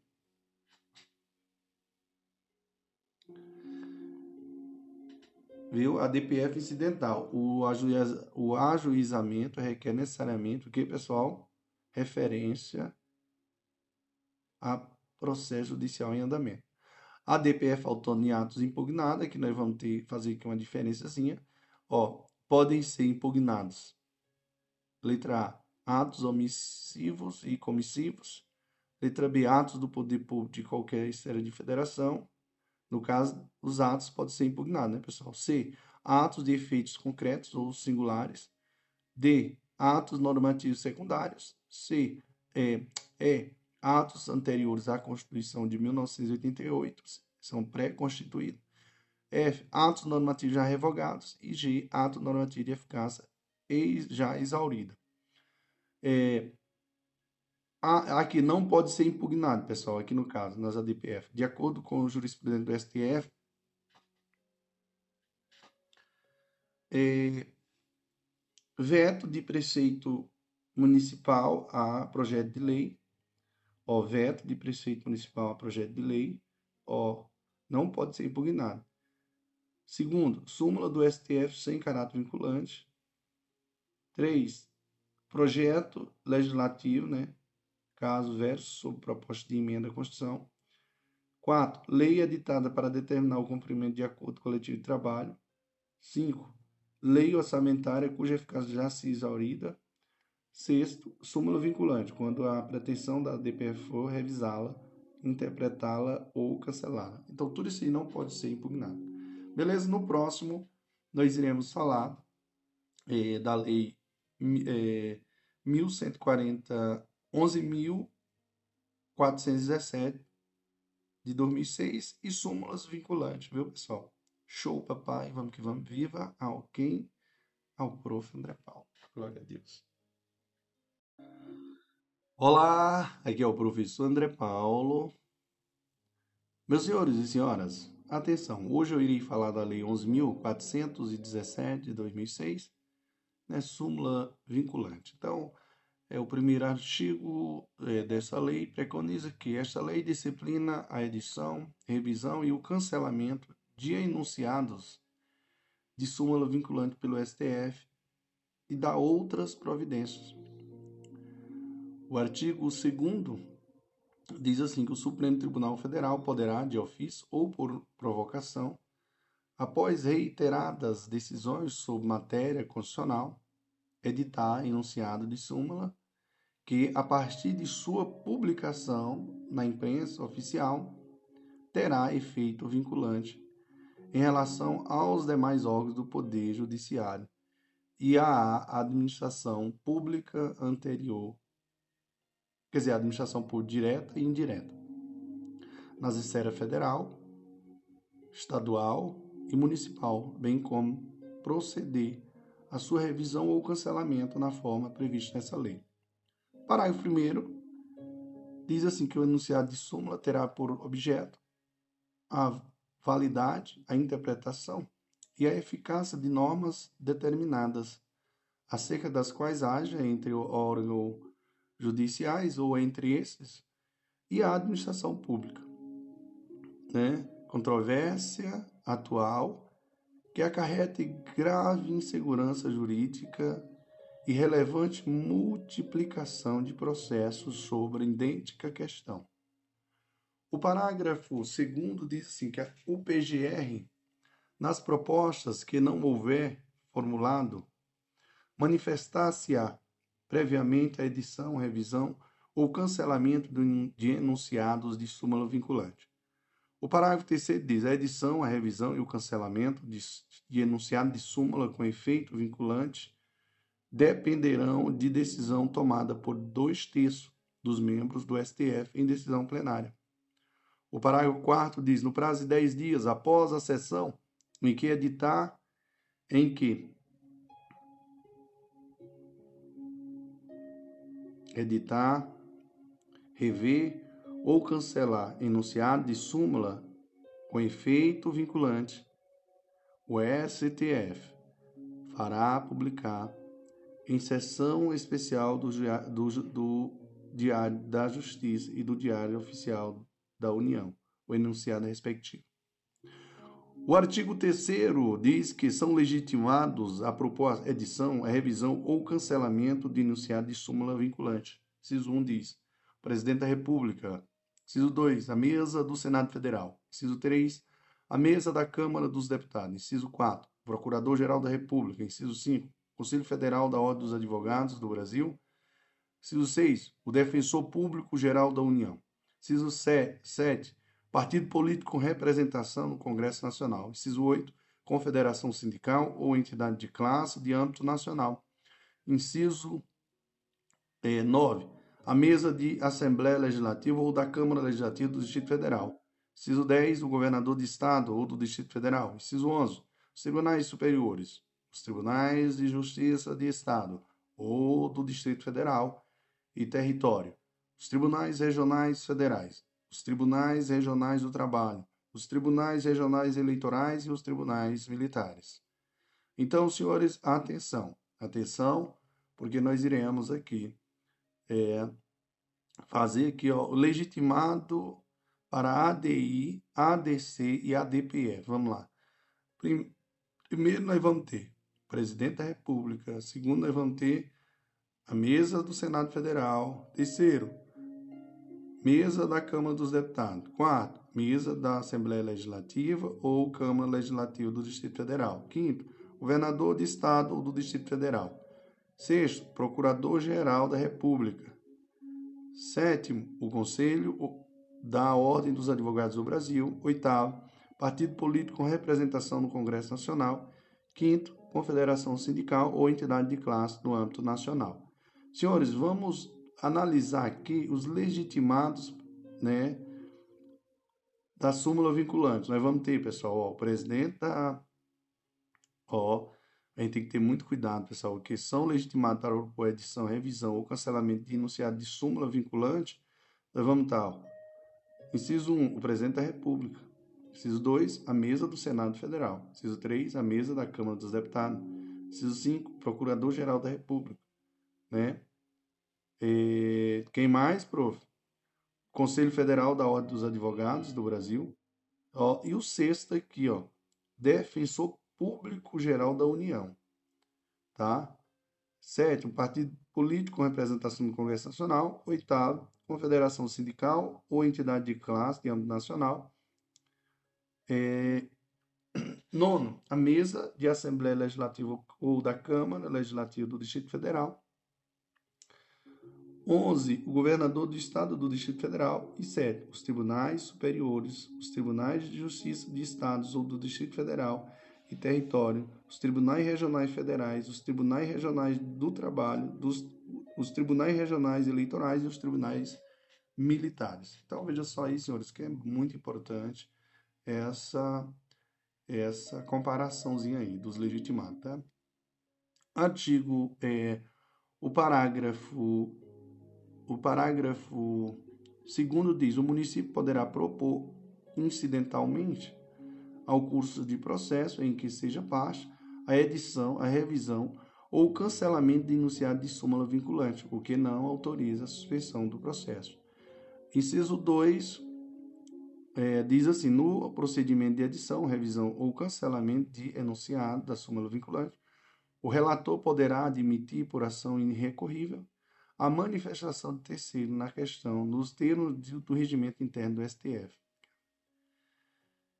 É, artigo 4 diz assim: a súmula com efeito vinculante tem eficácia imediata, mas o STF, por decisão de dois terços dos seus membros, poderá restringir os efeitos vinculantes ou decidir que só tenha eficácia a partir de outro momento, tendo em vista razões de segurança jurídica ou de excepcional interesse público, né? Modulação dos efeitos da decisão. Vamos lembrar disso, né, senhores? Artigo 5 diz: a revogada ou modificada a lei em que se fundou a edição de enunciado de súmula vinculante, o STF, de ofício ou por, ou por provocação, procederá a súmula a sua revisão ou cancelamento conforme o caso. Artigo 6 diz: a, a proposta de edição, revisão ou cancelamento de enunciado de súmula vinculante não autoriza a suspensão dos processos em que se discuta a mesma questão. O artigo 7 da decisão judicial ou do ato administrativo que contrariar enunciado de súmula vinculante, negar-se vigência ou aplicá-lo indevidamente, caberá reclamação ao STF em prejuízo dos recursos ou outros, ou outros meios admissíveis de impugnação. Aqui nós vamos ter o parágrafo primeiro que diz assim, contra omissão ou ato da administração pública, o uso de, da reclamação só será admitido após esgotamento das vias administrativas. Parágrafo 2 ao julgar procedente a reclamação, o STF anulará o ato administrativo ou cassará a decisão judicial impugnada, determinando que outra seja proferida com ou sem aplicação da súmula, conforme o caso. Artigo 8 Artigo 8 fala o quê?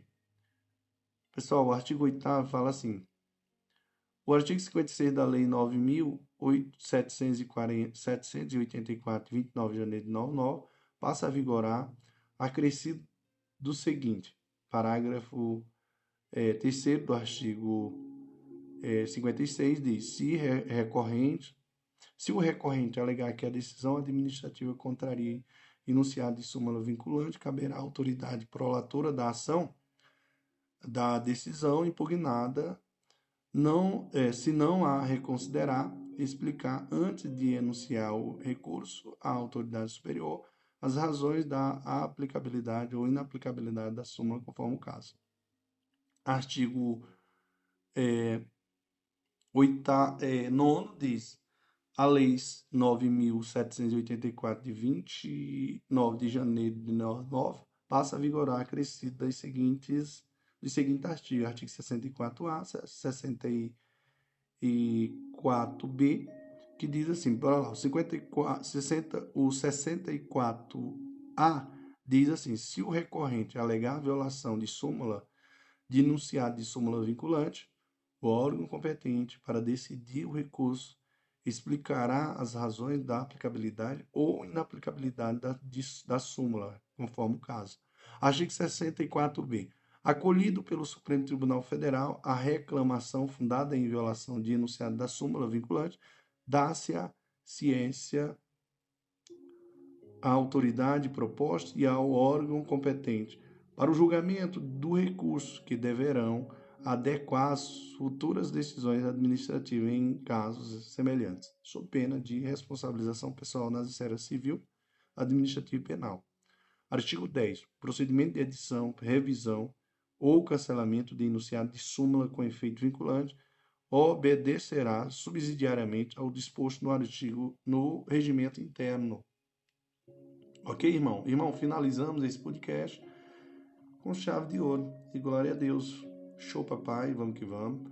Lembrando que esse aqui é o projeto Prof. André Paulo. E o ENF é jurídico também, né, senhores? Em breve também em ação. Show, papai.